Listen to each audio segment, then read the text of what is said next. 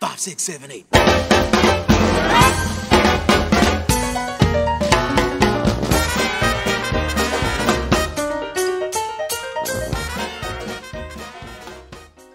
Hello，大家好，欢迎收听我们的日子第二期啊，我是小豪。我是绵绵，最近天气，特别是北京又开始倒春寒，在周五下了一场很大的雪。就是看着下雪，我就觉得，嗯、这个这个桃花可能没多久了。然后我们家这个距离离那个十里铺那个网红小河也不是特别远，就是步行可以到达的距离嘛。就是十里铺路经过的那条河。对对对对对对对。哦，然后，但是它是在这个路口的西段儿，就那一段儿是有一片桃花的。它主要是在河的北面儿，可能是北面儿那个阳光会好一点儿，就是它那个坡是冲南的嘛。我其实去了两次，星期一的时候是正好升温的时候，然后就就就说反正看说桃花开了，我就自己一个人就溜达过去看看嘛。反正是河北岸的花基本都开了，但是南边的那就是明显开的不如北边的那么茂盛，拍照的人也特别多，就不禁感慨，就是哎呀，不上班的人可真多呀。还有就是为了拍个照特别拼，有好多带梯子的人去，就是那种就是家里装修什么刷天花板或者换灯泡的那种嗯三层咱自己家梯子嗯对。都是好好几个人，我 看有一个应该也是好朋友吧，就是但是都穿的都不一样，就三坑里边各站一个，一个穿是那一个穿 JKS 的，一个一个穿穿罗的，还有一个穿汉服的，还跟着一个摄影师，然后他们每个人还拎了一个箱子，我只是去年开春的时候，咱们去过一次中山公园吧。啊，那是看郁金香，对，然后那次就是感觉这个看花的人特别多看花，人特别多。有有闲情雅致的人也比想象的多，对对，嗯但是中山公园就给我感觉可能还是我们父母辈儿大概那个年龄段儿的。嗯现在河边也有也有一些阿姨，就就是老姐妹团 去的，就每个人都穿的红的，还披着纱什么的。但是我在中山公园确实没发现有三坑的人去那儿拍的。可能是也，我觉得这个也有原因吧。毕竟就是穿三坑的人，可能就是对什么郁金香它这种地面的话，其实就是对于拍照来说是不太好拍。对不太好拍。就是就这种这种粉色就高树的花儿，给能给人有一种这种落英缤纷的这种这种感觉嘛，就有一种营造一种浪漫青春的这种气氛在里面。我感觉可能更受就是偏二次元的人欢迎。也就是上周，其实短短一周经历了一个冰火两重天啊。周一的时候特别暖和，看到了一番景象，然后周五的时候马上就换了一个季节雨。对，但是它这个雪真的还挺大的，就是有一种。我本来是想去看桃花嘛，然后这个雪是作为点缀的，然后去到河边之后就发现基本上粉色已经看不到了，然后就是它那个花朵啊其实还挺单薄的，但每个树枝上都有很厚很厚的白色，就像毛毛虫一样，有一种毛茸茸的那种可爱感，但是就是这种这种感觉。就很难在现实里边遇到，就这么厚的雪和鲜花在一起，这种反差感真的特别奇妙。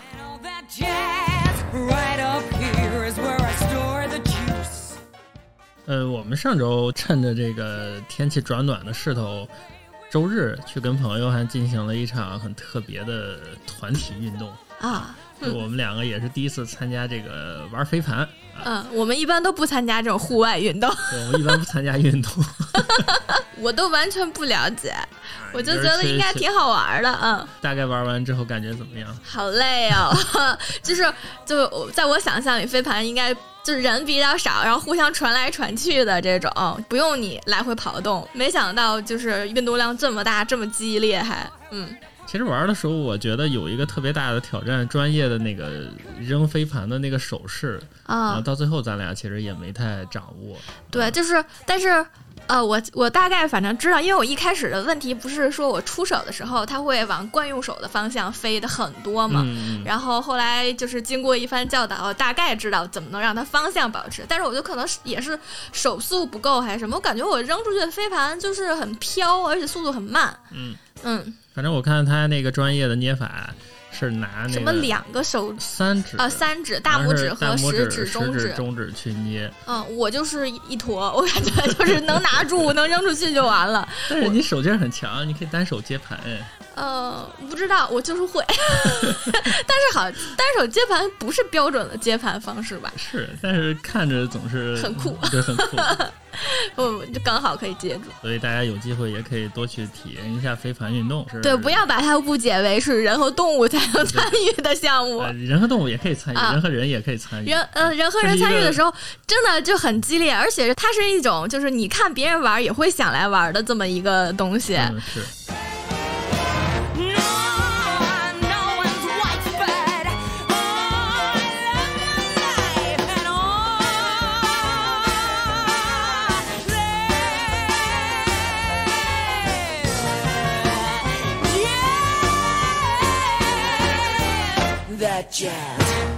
上周我们还干了一个特别有挑战性的事情，就是看了一部特别特别长的电影，呃，电影叫《美国往事》啊。嗯，我留意了一下，也就是咱们看的这个好像是一个什么导演剪辑版加长的，它有四个多小时，四个小时不到十分钟这样，零五零七这种的。嗯咱们看的那个版本是一个欧洲的上映版的，嗯然后欧洲上映版是二百二十九分钟。嗯呃你想它最终成片就这么长，那可以想象它的素材可能是两倍、三倍甚至更多，嗯所以它有市面上能够看到的版本就是五花八门儿。嗯，然后记录最长的一个版本是一个二百五十一分钟的版本的，就比咱们看的那个还要长还要长半小时。嗯，当时我说为什么忽然想看《美国往事》，就是因为我是我是属于没事儿的时候就会不定期的重新看一遍，就就几个剧嘛。一个是那个《老友记》，还有一个是唐顿。唐顿家的这个这个伯爵夫人那个 Cora，她就是演。呃，她就是演这个《美国往事》。后来我一搜《美国往事》的时候，我就发现那个演她年轻时候那个小演员也太好看了吧？她叫什么来着？啊，詹妮弗·康纳利，嗯，我就想看看看看。呃，就是他小时候，反正就是好多人都说是因为这个小演员的某某个镜头想才想对然后就一生推了。嗯，对，才想看这个这个巨长无比的电影。不过我看完《美国往事》也算是完成了一个，就对我个人来说也算是完成了一个，就跨越了很多年的一关片的一个小任务啊。嗯，你就是多少年前就标注了一个想看。多少年前就在豆瓣上标注一个小看看，大概一零年还是一一年。我我第一次见这个是先见到是他的电影海报啊，嗯当时好像是去一个咖啡馆还是书店，然后它那个布置都是墙上挂满了各种电影主题的电影主题的嘛。呃，印象比较深的就是这个《美国往事》的海报，嗯然后还有一个就是芝加哥的海报。嗯，然后《美国往事》就是当时一看，哇，这片子这么长，然后就放弃了也不是放弃了，就想啊，等到哪天有空了就来看吧。啊，然后就一直就没有空。对 对对，然后就那你芝加哥也是跟我一起看的，对，但是芝加哥那个节奏以及它那个题材相应就就让让人没有心理那么大的那个没没没有心理负担。负担了，嗯就是不用沐浴沐浴更衣，然后做好充足的心理准备，然后手机扔一边儿，虽然后边儿也拿起来了，嗯然后找出四个小时把一个片子看完，确实还是需要一定的定力的。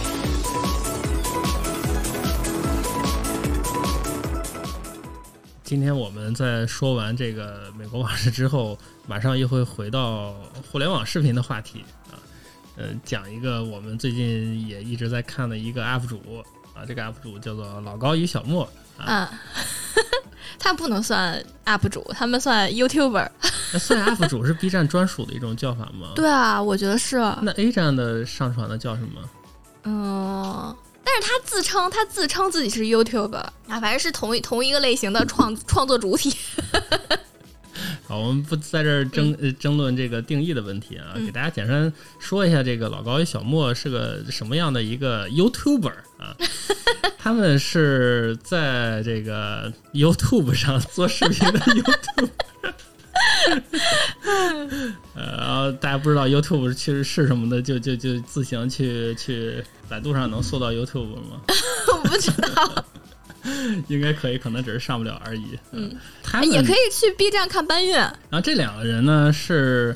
呃非常著名的讲，哎呦，他们的题材该科普类，科普类、啊科普类算是算算算科普类吗？算啊啊，知识型。嗯，嗯，知识类的，啊，总归吧，就是他们在这个 YouTube 上目前更新了，就是在他们他们有好几个频道，然后在主主频道就叫老高与小莫。这个频道上目前更新了是二百二十八个视频，把这个订阅数设置为隐藏了，嗯也嗯就是你在他频道上是看不到到底有多少人去订阅了他这个频道的。嗯，为什么要隐藏这个呢？嗯，我还自己没有讲过原因啊，嗯但是我觉得你能理解吗？不太知道，毕竟我们台现在只有十个粉丝。咱们有十个粉丝啊，啊，十个还是五个？可能我说多了嗯啊，一会儿再再再看一下。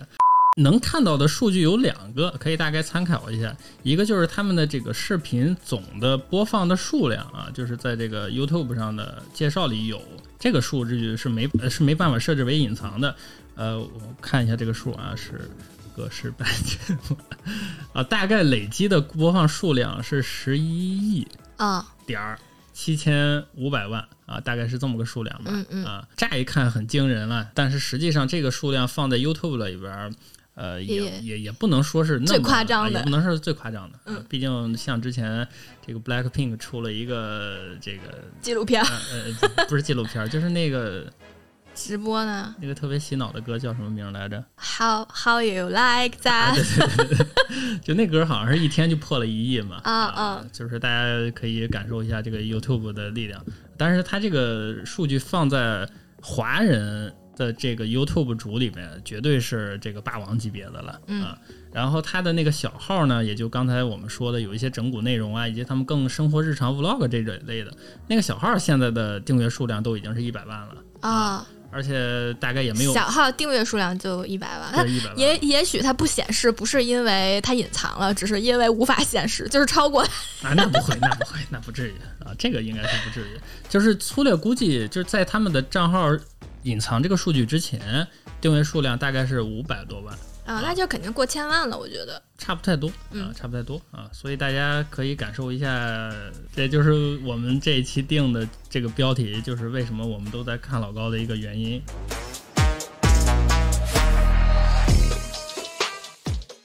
其实接触到这个频道也是一个挺机缘巧合的一个事情。呃，最早是因为在录一个别的播客节目的时候，嗯对啊，然后就是晚上吃饭的时候，晚上吃饭的时候，你不是就是说最近在看那个啊、有一个 B 站的 UP 主啊然后也对就知识型的一女啊，对对对知识科普搭配。然嗯后我们的有一个朋友就说说，哎呦，这跟那什么老高和小莫太像了。然后啊，这个搭配很像对，但是啊。我们两个当时就一脸懵逼嘛，因为完全之前没有看过，然后也不知嗯道这是什么。回来之后搜了一下，哎，发现确实这个这个 YouTuber 还是挺特别的啊，对对对，但是可能一开始有点就是接受不了，就是他他他说话那个感觉就有点有有有点哪里受不了东北人是吗？不是，就是哪里有点不对劲，而且他的那个笑点和他的那个停顿点就是有点不一样，这也许就是流量密码，我觉得。就是老高是东北大连的嘛，然后小莫也是好像吉林还是哪儿的，反正俩人应该都是东北人，嗯嗯，但是可能确实是因为多年在海外生活的这种经历啊，在日本待了十几年，嗯这样自然可能会在一些这种说话呀或者语气啊。嗯呃，有一些不一对，样，感觉些有一些改变吧。慢慢看了之后，就是你接受了这个设定嗯啊，再加上它的很多题材确实非常特别，嗯。啊，这也就让我们慢慢的就也变成了他们频道的一个忠实的粉丝。对，所以我觉得他可能就一开始说科普类不是很正确，就是因为他不是很，他不光说科学方面的普及，对，比如说你去维基百科上搜搜他们的频道呢，给他们的内容总结的这个类型就特别多。啊、有很多标签，比如说人文社会、嗯自然科学啊、未解之谜、趣闻轶事啊、悬案、都市传说、阴谋论、神秘学，就是就是就。对他，所以只能我觉得概括成知识类的会比较好。对，嗯但是你去看他们频道，就是他给他节目自己的分类，其实就分了三类啊，一类叫奇趣，嗯还有一类叫传说，啊、嗯还有一类叫未来啊，嗯就是这么三个分类。但是他最擅长的。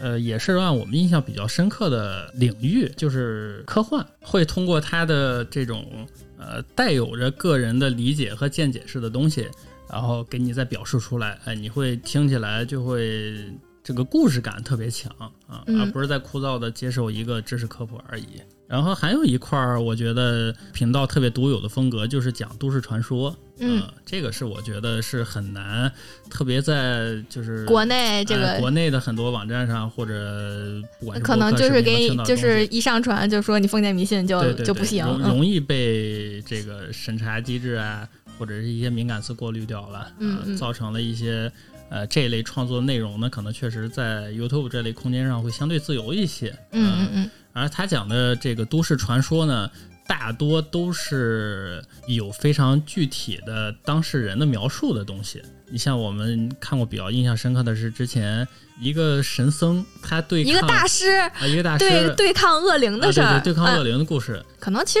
国可能是你在国内也听不到这方面的报道，所以嗯你也不能就是找不到什么证据把这件事情说的，对这个可能确实也跟嗯，环境也有关系。最重要的就是老高不管他讲什么东西，呃，他讲的是不是特别正确以及客不是很重要不是很重要、嗯啊。而且毕竟人的经历啊，以及呃阅历，呃和他知识领域确实都是有限的，你也不可能要求这样一个 YouTuber。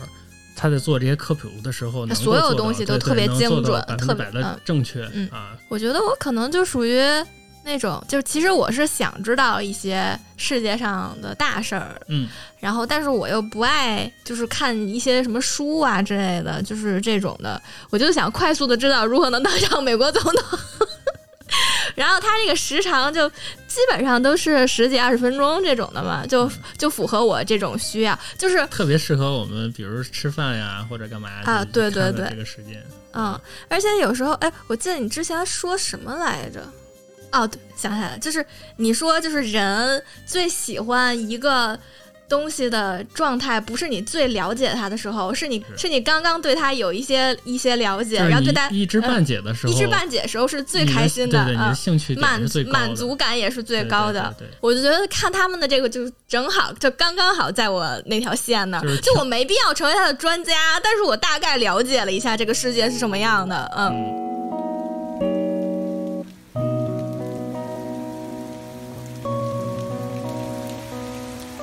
但是最重要的就是，我觉得他通过所有这类视频表达出了一个整体性。我总结一个主题，就是人类渺小又自由。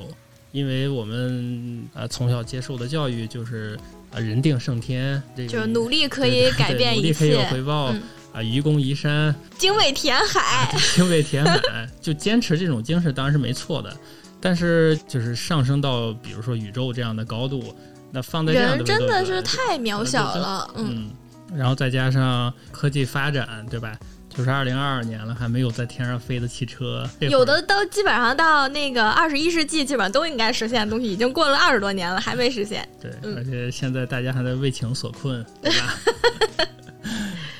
嗯，但是呢，他的视频就是呃就是这个自由又自由在哪儿呢？就是实际上他也在通过这些视频的作品来向你展示了一些不太一样的一种生活方式在里面。嗯嗯。比如说两个人现在可能这个资料也相对比较公开了吧，就是其实也都四十多岁了嘛，嗯嗯嗯。属于比较坚定的也不要孩子，啊。嗯，然后他们在这个海外其实也漂泊了很多年，包括这个之前一直在日本，然后现在又搬去了新加坡。再加上他之前其实我们也看过那个视频，就是他讲劝人千万不要做的一件事千万不，要做一件事就是嗯。买房嘛，对吧？就是完全向你展示了一种新的生活方式，就是嗯你你你不用非得按照一种好像约定俗成，就是不用把自己呃搞得很累，你就为自己活着，就是一件很重要的事情。对，就不要去强迫自己完成一些任务。就是你有这个选择权，嗯，能够抓在手里，就是一件很重要的一件事情。这当然，这些 就是他们自己其实也聊过，能有这个自由空间的原因，就是因为在国外，然嗯，后距离自己的家里人比较远，啊天高皇帝远，就家里人 就也不能一说怎么样就打个飞的过去就让你怎样，嗯。当然，每个家庭以及每个个人都有自己独特的情况啊，我们也嗯不能一概而论了，一一概而论嗯让你看到更多的可能，对，让你嗯看更多的可能。而对于我们自己来说，可能更重要的就是你要搞明白自己到底想要的是什么东西。嗯如果你这个东西不明确的话，你可能确实只能被啊、不管是你的朋友、你的亲人还是长辈，牵着走对你只能嗯被牵着走。嗯然后到最后自己就是一个疲于奔命的状态，然后最终你也不知道自己要什么，还把自己搞得很累啊，我觉得嗯这样就不好了。我觉得其实现在大多数人就是不知道自己想要什么，很正常。但我觉得其实要首先了解自己绝对不想要什么，不喜欢的事情就不要做啊，就跟我不喜欢吃香菜、不喜欢吃葱一样。一般别人问到你的时候，肯定是问你有什么忌口嘛，对吧？就是先把不要的东西刨除掉，然后再慢慢的筛选，不要把自己搞得很紧张。那关于这个不要吃香菜的问题，我们要再对对对对，以后我我们会专门做一期 影片，影片为大家讲解。嗯，这是一个很著名的 挖坑名言。对对挖坑名言啊，至于是谁讲的啊，大家就看我老高与小魔的视频就知道是谁说的了。Like sands through the hourglass, so are the days of our lives.